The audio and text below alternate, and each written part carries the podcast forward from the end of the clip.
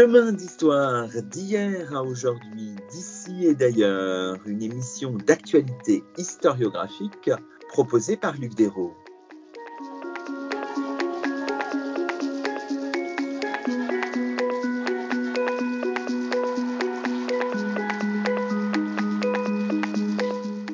Bonjour à toutes et à tous, c'est le 91e numéro de nos chemins d'histoire, le dixième de la troisième saison, et nous avons la joie d'accueillir à notre micro Tom Hamilton. Bonjour à vous. Bonjour à vous. Tom Hamilton, vous êtes associate professor en histoire moderne à l'université de Durham et vous venez de remporter le Nancy Lehman Roker Prize de la 16th Century Society pour votre article paru en 2020 dans la revue French History, un article intitulé Adjudicating the Troubles, Violence, Memory and Criminal Justice at the End of the Wars of Religion.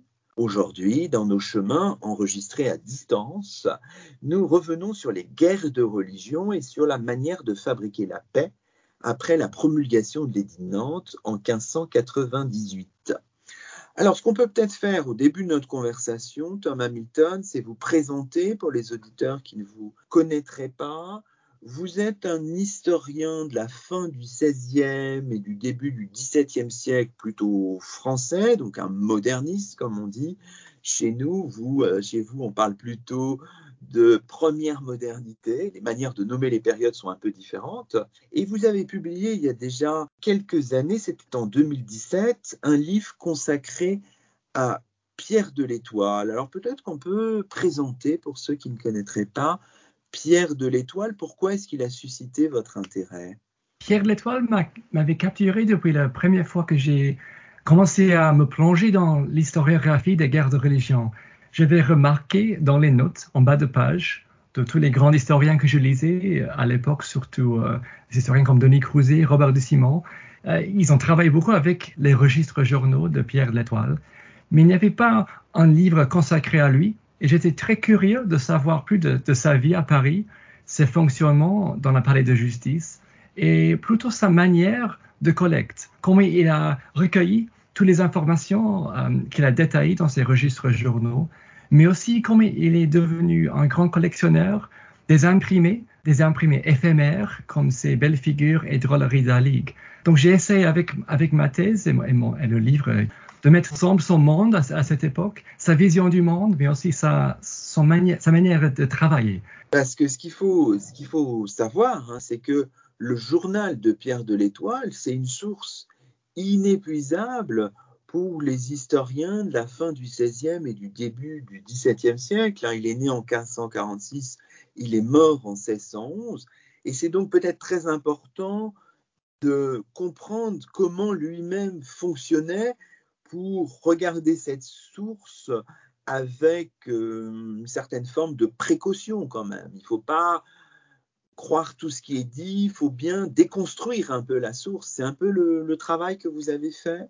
Bien sûr, j'étais intéressé par l'individualité de Pierre de l'Étoile, mais aussi de le, mettre en son contexte social, de, de, comprendre comment il était lié avec des grandes familles, des officiers à Paris qui travaillaient dans le Parlement, bien sûr, mais d'autres institutions de, l'Ancien Régime. Lui, il travaillait à la petite chancellerie, qui est un, office moyen, mais intéressant. C'est comme plusieurs autres écrivains euh, qui tenaient des, journaux. Il était au milieu des affaires, mais il n'avait pas des grandes fonctions lui-même, euh, ce qui lui donnait l'opportunité de, savoir tout ce qui passe au palais de justice ou, à Paris et d'ailleurs. Mais lui, il, est un peu caché dans ses journaux.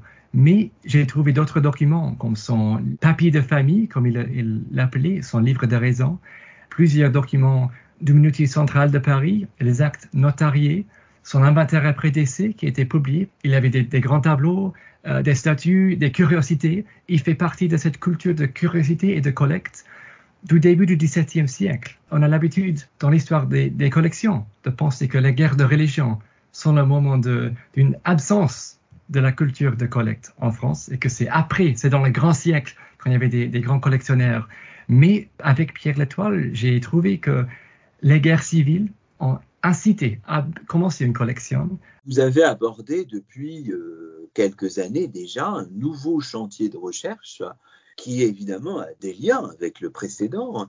Vous vous intéressez, alors là je me réfère à votre fiche biographique sur la page de l'Université de Durham, ah, je cite, je vais le citer en anglais parce que c'est intéressant. The role of criminal justice in the legal culture of the old regime. Donc, la justice criminelle, la culture légale, expliquez-nous comment vous avez fait ce, ce, pont, enfin, ou cette passerelle, je ne sais pas, ce lien avec les recherches précédentes sur Pierre de l'Étoile, Tom Hamilton. C'est une trajectoire qui peut apparaître assez différente, mais il y a plusieurs liens. Il y a une problématique qui m'intéresse, ce qui est comment la justice ou les institutions de l'État fonctionnent pour résoudre des conflits, mais aussi j'ai un lien très particulier avec, je pense un peu mon, maître, c'est Pierre L'Étoile, qui m'a montré les chemins des archives, parce que l'Étoile, parmi ses fonctions au palais de justice, comme audiencier à la chancellerie, comme euh, secrétaire du roi, il avait aussi des fonctions en la justice criminelle. Il signait parfois les lettres de rémission. Il était là pour l'annonce des arrêts au Parlement. Il fréquentait les exécutions publiques. Et donc, j'avais un chapitre de la thèse que j'ai euh, réduit un peu pour le livre, qui était consacré à la perception de la justice criminelle dans les registres journaux de Pierre L'Étoile. Ma manière de travailler, c'était de mettre ensemble les documents des archives criminelles du Parlement de Paris avec les rapports de l'étoile. Et je vais trouver qu'il était très très bien informé. Il savait les noms, les dates des arrêts, les détails des crimes, mais aussi il rapportait d'autres faits qui n'étaient pas mentionnés dans les archives, mais qui suggèrent peut-être euh, les conversations dans, le palais de justice entre familles, ses relations, ses voisins sont les magistrats du Parlement. Euh, il savait brillamment ce qui se passait et c'était cette manière de travailler que je, me suis rendu compte la richesse de ce fonds des archives et aussi de m'habituer à travailler euh, avec les documents.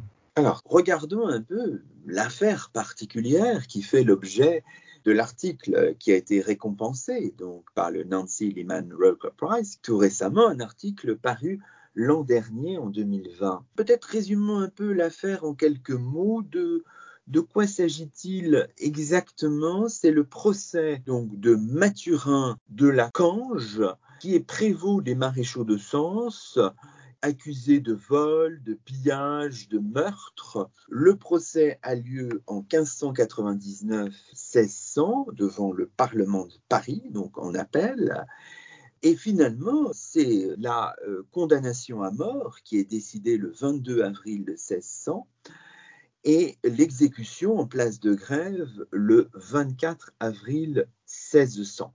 Essayons d'abord de, décrire un peu les sources, le corpus de sources que vous avez utilisé. Vous avez travaillé fondamentalement aux archives nationales et aux archives de la préfecture de police. Oui, c'est ça. Cette affaire est une des plus grandes affaires en termes de documentation des archives criminelles du Parlement de Paris depuis le début de la conservation de la série des instructions. Les instructions sont les, documents des interrogatoires, souvent des affaires menées devant le Parlement en première instance ou en appel. Ils complémentent la série des arrêts du Parlement, aussi les primitifs euh, du Conseil de la Tournelle, la Chambre criminelle. Je me suis rendu compte très vite que cette affaire était euh, large, détaillée et remplie de témoignages des gens qui ont vécu les violences extrêmement difficiles et dures pendant la guerre de religion. Il y a parfois des cas qui sont plus détaillés que celui-ci. Ils concernent plutôt les affaires de corruption judiciaire qui sont intéressantes. Mais ici, j'ai découvert, le plus grand nombre de témoins qui ont vécu la guerre, les guerres de religion, qui ont porté leur témoignage.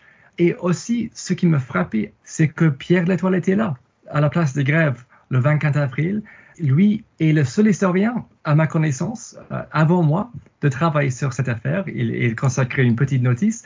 C'est grâce à lui qu'on comprend le déroulement de l'exécution. Mais c'était ce processus de recherche de mettre ensemble, premièrement, le rapport de l'étoile avec les interrogatoires, et puis de mettre ensemble tout l'enchaînement des, des documentations entre les séries des archives nationales, des séries criminelles, la série X, X2, et aux archives de la préfecture de police, euh, on a la possibilité de suivre les appelants qui, sont arrivés à la conciergerie prison du Parlement et aussi de mieux comprendre une approche statistique que je pouvais faire, une approche qualitative par les registres d'écrou qui sont très bien conservés aussi aux archives de la préfecture de police. Insistons peut-être pour que les auditeurs comprennent bien sur la, la chronologie, elle est importante. Donc l'affaire que vous saisissez comme ça, elle est instruite puis jugée en 1599-1600.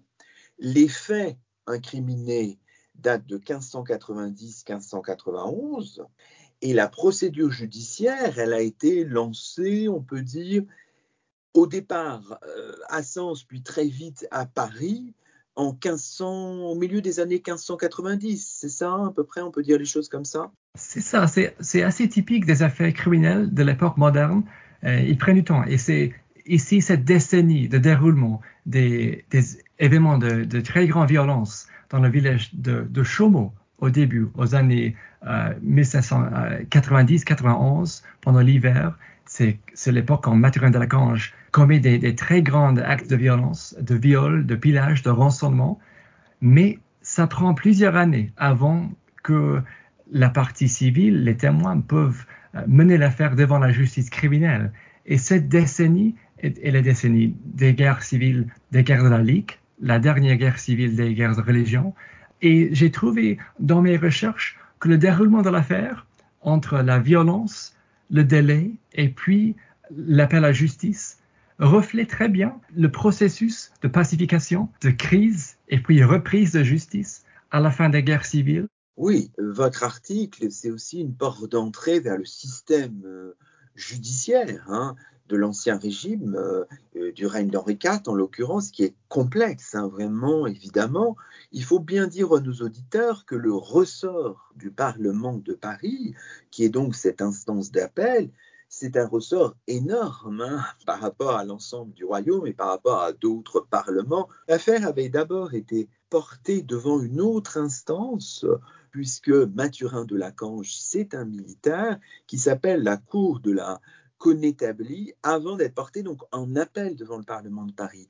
Mais vous n'avez pas retrouvé, je crois, beaucoup de documents pour cette Cour de, de la les archives sont beaucoup moins conservées pour la Connétablie. J'ai trouvé quelques petites instances euh, de documents dans les archives de la Connétablie qui est très bien étudié par un historien américain, Mitchell, aux années 1940. Euh, Mais c'est plutôt par les traces dans les archives criminelles du Parlement de Paris que j'ai pu reconstruire les événements qui ont précédé l'appel devant le Parlement. Donc les Connétablie, c'est l'instance euh, de premier recours à justice mais l'affaire a commencé juste avant par l'instigation de la partie civile qui s'appelle René Chevalier, une dame, dame de Chaumont et plusieurs autres seigneuries dans le Sénonais. Et c'est elle qui a, commencé avec un sergent du bailliage de Sens à recueillir les témoignages qu'elle apporte elle-même devant la connétablie. Peut-être elle, elle tranchait entre le Parlement en première instance et la connétablie, c'est un point de dispute pendant l'affaire. Mais c'est vrai aussi que Mathurin de la Cange, comme prévôt des maréchaux et aussi euh, comme militaire, c'est peut-être la bonne juridiction pour lui aussi. Mais c'est classique, cette euh, différence entre les juridictions et la choix de juridiction devient une dispute entre autres au cœur de l'affaire. Alors tout ça est très passionnant, mais ce faisant, on vient d'avoir finalement les deux personnages qui sont face à face, même s'il y en a plein d'autres aussi, puisqu'il y a de très nombreux témoins. Il y a d'un côté donc ce Mathurin de Lacange, qui à l'époque des faits qui lui sont reprochés est un officier militaire, un lieutenant, hein, euh, et qui mène une action, euh, vous l'avez dit, vers la Toussaint 1590 contre euh, le château de Chaumont, hein, qui est une possession de René Chevalier, donc une femme, cette dame de la Herbaudière, comme on la voit dans, dans les textes, qui est une figure vraiment passionnante à suivre. C'est une femme qu'on sent assez forte, assez déterminée, hein, qui va évidemment mener toute cette instance judiciaire à bout de bras jusqu'à la condamnation de Mathurin de Lacange. Donc là, vraiment, c'est une histoire aussi d'une certaine manière d'un face-à-face aussi, Tom Hamilton. C'est vrai, je vois ces, deux personnages euh, comme grands rivaux, mais c'est Mathurin de Lacange qui choisit d'entrer. Euh, il prend la décision en, en l'hiver 1590 vers la Toussaint de prendre ses soldats avec lui, sa petite troupe d'une douzaine ou quinzaine de soldats, pour passer l'hiver au château de Chaumont. Il entre, il commet des actes de, violence tout au début contre les paysans, les villagers à, Chaumont, au sud de Sens. Renée Chevalier elle-même, elle était là le jour que Mathurin de la Cranche est entré dans le village et dans son château, mais elle quitte le château après trois ou quatre jours avec quelques domestiques, mais elle, laisse ses villagers à, à, Chaumont. Elle est dame de Chaumont, elle est dame de la Herbaudière, c'est un titre qu'elle hérite de son premier mari. À l'époque que Mathurin de la Grange entre dans son château, elle est veuve, elle a gagné son, héritage contre son oncle et tuteur Pierre de l'Abbé, qui essaie de, maltraiter son héritage. Ses parents sont morts, René Chevalier, quand elle était petite. Elle a gagné son indépendance, elle a gagné son héritage, elle, vivait comme seigneur à Chaumont. Et Lacange, je crois, il a, il a mal choisi quand il a essayé d'attaquer ce château. Il n'appréciait pas la résilience, la stratégie euh, de chicane, de résistance de René Chevalier qu'elle a menée pendant la décennie qui a suivi l'entrée à Chaumont de Mathurin de Lacange. Oui, on voit, c'est une personnalité vraiment attachante, hein, vraiment cette, euh, cette Renée Chevalier, on a envie d'en savoir plus sur elle, naturellement. Et on se demande aussi, bien sûr, ce qui s'est passé exactement hein, en 1590, à la fin de l'année, puis au début de l'année suivante, en 1591. Pour le savoir, pour savoir ce qui s'est passé au, au château de Chaumont et puis aussi dans les environs donc de Sens, il faut regarder tous ces témoignages qu'on a en grand nombre et qui nous disent toutes ces euh, violences avec les mots du XVIe siècle. Alors de, quoi s'agit-il? Ce sont des faits de nature un peu différente. Il y a à la fois des vols, euh, des viols, euh, des violences de tout type. Est-ce qu'on peut en faire un peu une forme de typologie, Tom Hamilton?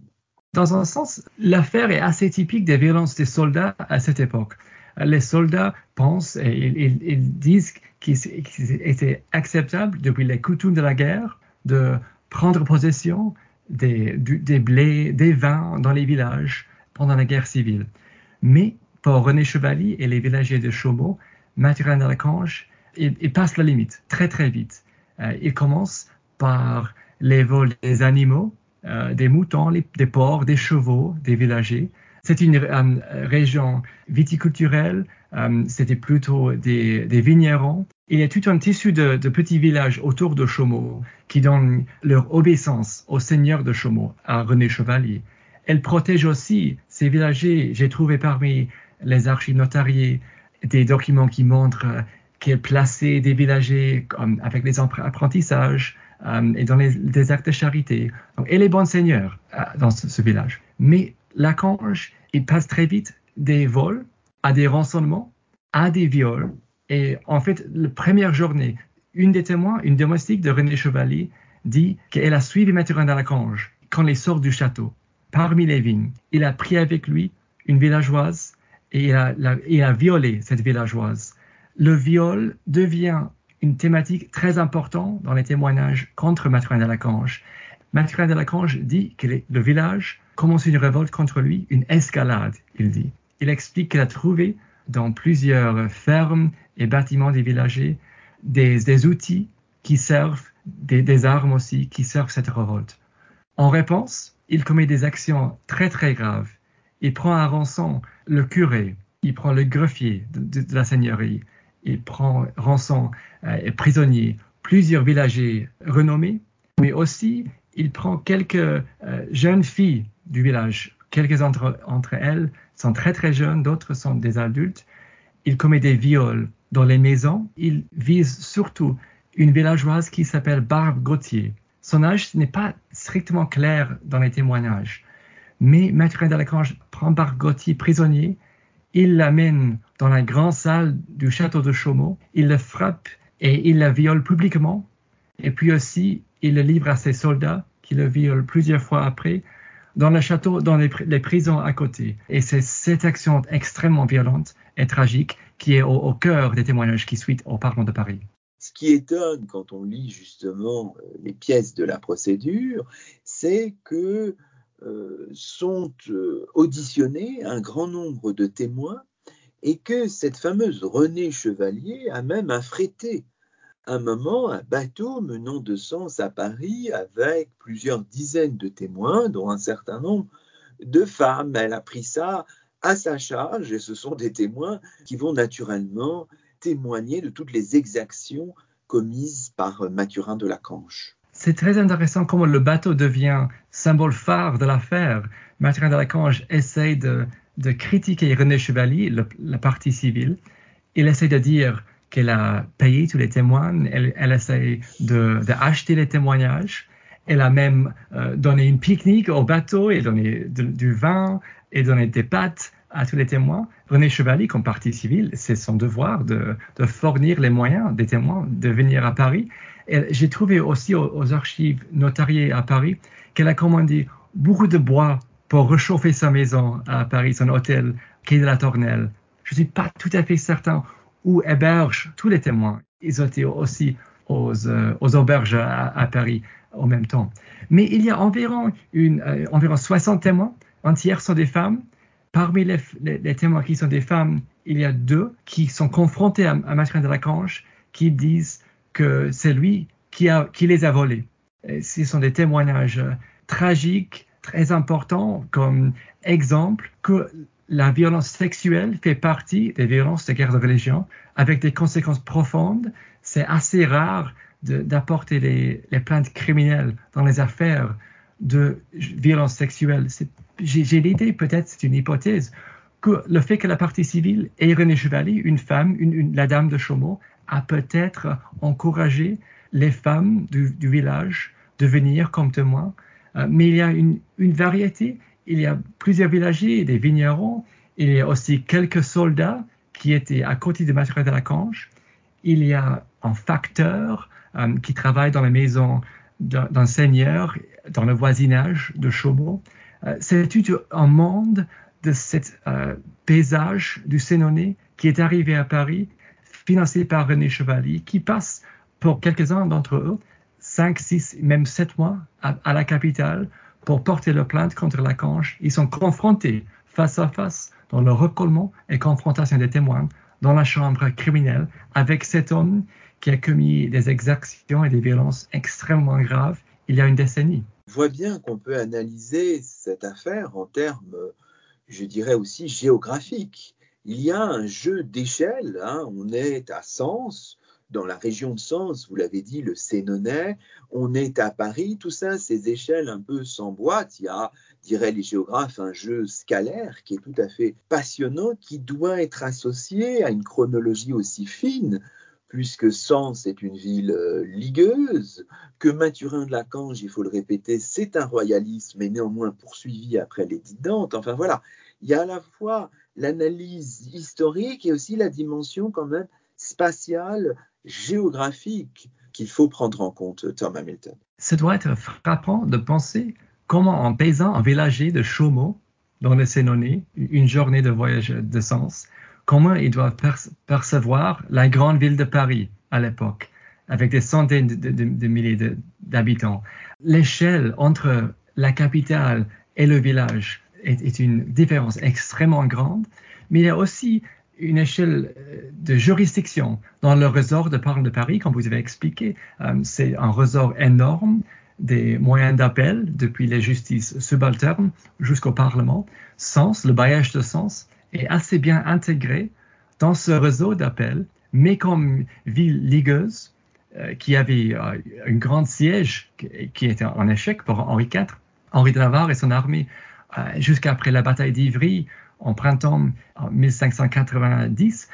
À cette époque, parce que sans cette ligueuse, le bailliage de Sens a envoyé à Paris les appels judiciaires, parce que les liens sont coupés entre le Parlement de Paris et plusieurs villes dans son ressort.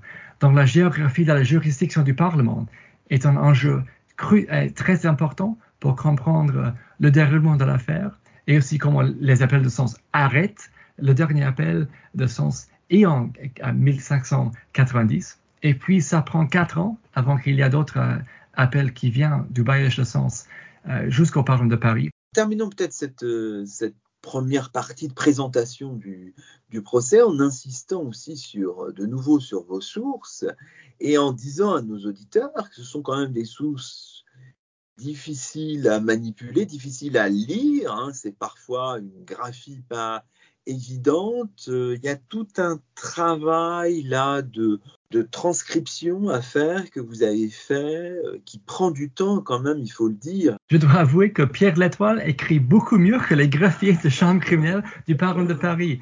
Et je me souviens les premières fois que j'ai essayé de travailler avec ces documents, je trouvais un, cas de blasphème. Je ne lisais que le blasphème qui était écrit en, majuscule euh, et l'autre était extrêmement difficile à lire. Ça prend du temps.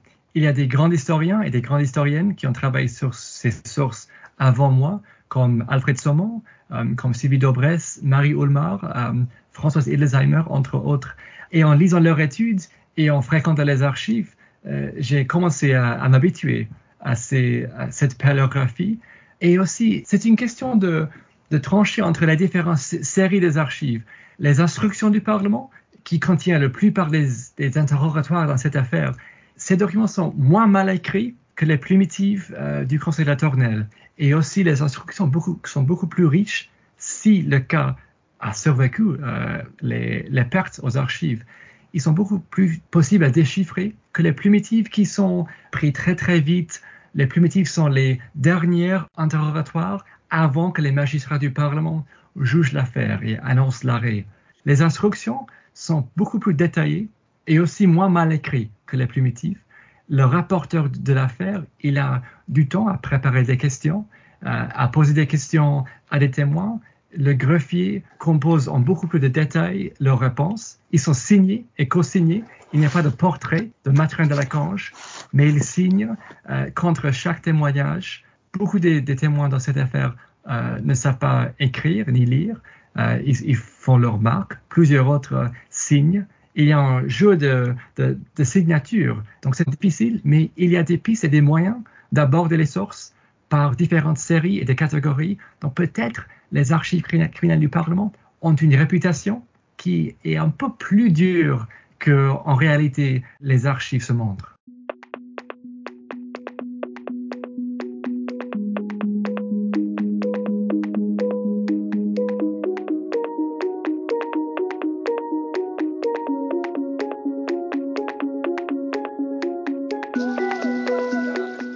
Vous écoutez Chemin d'Histoire, une émission d'actualité historiographique. Aujourd'hui, Luc Dérault s'entretient avec Tom Hamilton, Associate Professor en Histoire moderne à l'Université de Durham.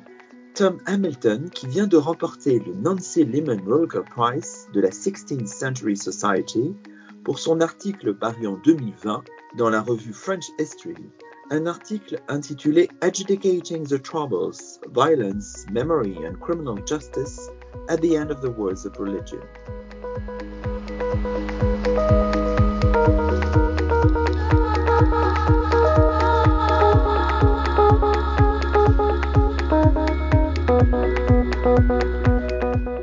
Alors, dans la deuxième partie de notre euh, émission, Tom Hamilton, on peut essayer un peu d'élargir les choses, la focale d'une certaine manière, embrassant des problématiques qui sont d'ailleurs dans votre article. On comprend en lisant que le procès semble aller à l'encontre de la dynamique de l'oubli, de ce qu'on a parfois appelé l'oubliance, hein, voulu par l'édit de Nantes, et pas seulement par l'édit de Nantes d'ailleurs dans son article premier ou dans son article 2 pour l'édit euh, général, mais aussi par les précédents édits de pacification. Hein. On sait très bien que l'édit de Nantes déclare euh, dans son article premier que la mémoire de toute chose, etc., soit oubliée.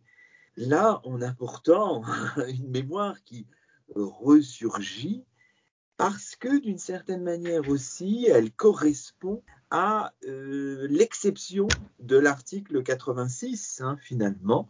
L'article 86 de l'édit euh, général de Nantes dit bien que seulement les cas exécrables demeureront exceptés de la dite abolition comme ravissement et forcement de femmes et filles, brûlement, meurtres, voleries commis dans des conditions particulières. Donc on comprend en fait qu'il y a une exception avec cet article 86, mais qui va un peu à l'encontre de la dynamique générale qui est plutôt celle de l'oubli.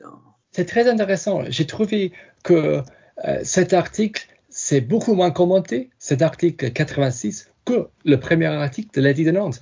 Avec l'article 86, on a cette exception. L'oubliance, ce n'est pas à dire euh, il faut oublier toutes les choses qui sont passées avant, mais c'est-à-dire, en fait, il ne faut pas commencer un procès. Euh, il ne faut pas reprendre les, disputes pendant la guerre civile, après la fin des, guerres. Mais avec l'article 86, on a une catégorie de faits qui sont des violences exceptionnellement graves, qui sont les mêmes choses que j'ai vues dans l'affaire Mathurin de la Cange, mais qui ont leur propre dynamique au sein des guerres civiles. Cet article, ça vient dans l'édit de Nantes, mais c'est aussi apparu dans le précédent édit de 1777 de l'édit de Poitiers. En, fait, le, fait de mettre l'article dans le numéro 86 montre qu'on ne veut pas attirer l'attention, mais ça change des choses dans le déroulement des procès que je trouve remarquable. Alors la question d'ailleurs de la, mémoire des guerres de religion, c'est une question qui, sur le plan historiographique, est assez euh, dynamique. Enfin, il y a tout un ensemble de chercheurs dont vous-même, bien sûr, hein, qui, travaille sur, ces, sur cette question-là. Oui, je suis totalement d'accord. Euh, l'article euh, que vous citez est, fait partie d'un numéro, numéro spécial de la revue French History que j'ai édité avec euh, mon collègue et mon ami David van der Linden. lui, il travaille aussi sur la mémoire des guerres civiles dans les contextes des grandes villes comme Lyon et La Rochelle. Il y a des autres articles dans ce numéro spécial par des historiennes américaine, Barbara Diefendorf, a écrit un exceptionnel article sur la culture historique euh, des villes partout en France au XVIIe, XVIIIe siècle, où il se trouve aussi des, historiens locaux qui consacrent des longues pages sur les guerres civiles. Euh, Hilary Bernstein euh, a aussi écrit un article dans cet numéro spécial sur les disputes historiques au Mans, qui sont cent années après le début des guerres civiles les événements de la Première Guerre civile deviennent encore très importants. Et aussi Nicolas Breton a écrit sur la descendance de la famille Coligny. Euh, il a aussi consacré un important livre sur ce sujet. Les fils, les petits-fils de l'amiral euh, sont beaucoup préoccupés. Et moi, je trouve un débat historique ou une question problématique dans l'historiographie important d'aborder, c'est-à-dire la différence entre la mémoire collective d'une culture de mémoire, une culture d'identité qui est façonnée par le passé, mais aussi l'identité individuelle. Euh, mais j'ai aussi ma propre façon d'aborder cette question par les affaires criminelles. Avec Pierre Letoile, j'avais un, grand historien comme sujet, mais avec les interrogatoires, les instructions des villagers de Chaumont, euh, j'aimais beaucoup de pouvoir travailler sur des petits gens, les expériences de la petite guerre dans les régions, dans les villages, et comment ces gens-là ont vécu la guerre civile et ont souvenir, en souvenu de la guerre civile une décennie après. Alors on voit aussi, bien sûr, en lisant, en vous lisant euh, et en regardant euh, toute cette masse euh, de sources, l'intérêt de brasser les archives judiciaires pour analyser non seulement la politique royale, la politique d'Henri IV, mais aussi la manière dont se fabrique finalement la coexistence confessionnelle à des échelles euh, un peu différentes. Hein. Et on comprend que votre euh, approche se nourrit de tout un tas de travaux, au-delà même de la question de la mémoire. Vous inscrivez peut-être moins dans la question des rituels de la violence, qui a été malaxé, travaillé par Nathalie Zemon Davis, Denis Crouzet, par exemple, qu'on a reçu il y a quelque temps à ce, micro et vous inscrivez plutôt peut-être dans des approches euh, d'historiens ou d'historiennes de la justice. Et on pense bien sûr aux travaux que vous avez cités d'Alfred Sauman ou Sauman, aux travaux aussi sur la Chambre de l'édit du Parlement de Paris de Diane Margolf. Enfin voilà, vous vous inscrivez dans cette chaîne des historiens de l'injustice, euh, de l'injustice criminelle, qui est finalement une chaîne qui existe depuis euh, de nombreuses décennies. Hein. Oui, d'abord, je dois dire que les historiens comme les, travaux de Denis Crouzet m'ont beaucoup inspiré dans mes recherches, aussi de Natalie Simon Davis. Ils ont travaillé sur l'imaginaire de la violence, les rituels. J'ai voulu trouver d'autres sources qui me donnent une perspective sur l'expérience de cet imaginaire ou de ces rituels parmi euh, les gens qui n'ont pas la facilité d'écrire ou d'imprimer euh, leur idée, de trouver les sources parmi les archives judiciaires.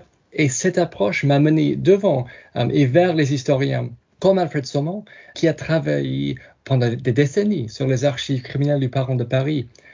En fait, c'était lui, plus que d'autres historiens à l'époque, aux années 1977 et aux années 80 aussi, il a travaillé sur la sorcellerie, mais aussi sur la justice criminelle en général au Parlement de Paris. Et c'est lui qui a pu mettre ensemble les registres écrus de la conciergerie qui donnent une perspective quantitative pour mesurer le taux d'appel devant le Parlement de Paris avec les archives judiciaires, des interrogatoires, et c'est lui qui a pu déchiffrer en fait les écritures assez difficiles pour ouvrir la, voie et la piste pour les historiens à suivre après.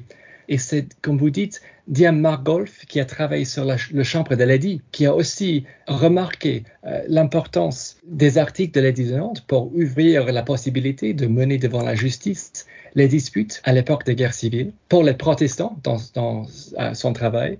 Mais elle a aussi remarqué une poignée de cas qui évoquent cet article sur les cas exécrables. C'est une poignée d'affaires, mais ces découvertes m'ont poussé d'étudier à, étudier à plus près des, archives criminelles dans les séries qui sont à côté avec la, série de, la Chambre de l'Adi en même temps. Donc, ces grands historiens de la violence, des rituels, mais aussi des procédures judiciaires, donnent le contexte beaucoup plus large dans lequel j'ai voulu situer euh, cette affaire sur laquelle je me suis concentré. Oui, oui. Votre euh, père paléographique, si j'ose dire, c'est un peu Alfred Saumon, hein, il faut le dire. C'est lui qui vous a un peu initié. Euh. Bien sûr, c'est grâce à lui que j'ai pu aborder ces, archives. Il m'a beaucoup assisté à comprendre, de déchiffrer l'écriture. J'ai passé plusieurs journées pendant ma thèse mes recherches à Paris où je travaillais aux archives nationales pendant la journée et puis à la fin de la semaine je suis revenu pour voir Al qui était un peu mon maître à Paris dans mes recherches pour demander des questionnements, euh, des précisions comment l'accord fonctionne et c'est son ensemble d'articles qui ont ouvrir la voie à étudier euh, et aborder ces sources. Et il montre la difficulté de ces, sources, mais aussi les moyens de les aborder et les stratégies pour bien travailler avec les archives. Donc oui, je, recommande beaucoup et très fortement euh, ces articles. Surtout, il a édité une édition de, de l'école des chartes euh, sur le Parlement de Paris. Je crois que c'est en 1995 un ensemble d'articles.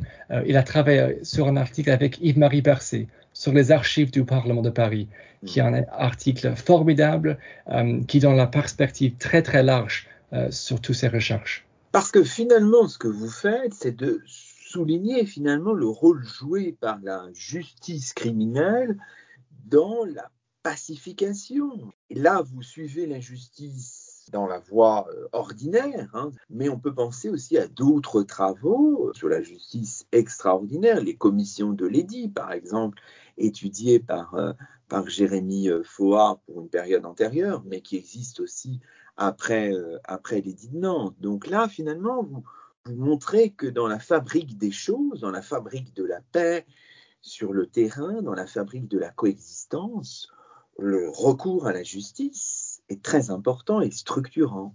Je trouve frappant que euh, une des pistes les plus promettantes dans les, recherches sur l'époque des guerres de religion, c'est en fait l'étude de la paix et le processus de pacification, étudié par Jeremy Foa euh, avec euh, beaucoup de détails et d'intérêt, aussi par Penny Roberts à l'université de, de Warwick en Angleterre. Ils ont montré comment les Français voulaient faire la paix. En, fait, il y avait des, conflits qui continuent, mais aussi une grande tendance vers la paix. Je pense aussi aux travaux de Denis Crouzet sur Michel de l'Hôpital et de Catherine de Médicis même euh, dans la politique de la pacification et l'imaginaire de la paix à cette époque. Moi, j'ai trouvé aussi que le Parlement de Paris et les juridictions subalternes offrent aussi la possibilité de résoudre les conflits.